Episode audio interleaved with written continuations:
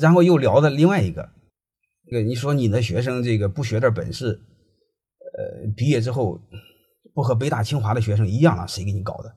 你们知道这个段子吗？有一次这个蓝翔技校开学的时候，他学校很大哈，好几万人，嗯，三万多人。你去他的所有的那个，呃，修汽车的、修电脑的、美容美发的、厨师的，一看每一个教室都和几个足球场这么大。你看那电视片那个壮观的东西，不是后期剪辑的，是真的啊，很壮观。大概有一两万人，还好几千人，这个这开学典礼，那那那个报道你们看到了吗？荣校长在台上讲话，就训这帮孩子，说你们过来学习呀，一定要学点东西啊。这个学美发的呀，要把头发给弄漂亮点啊；学厨师的呢，又把人家饭给做好点然后接着就说了：“说你们这帮熊孩子，要是不学点东西，在我这儿，你们说你们毕业之后和北大清华的学生还有什么两样？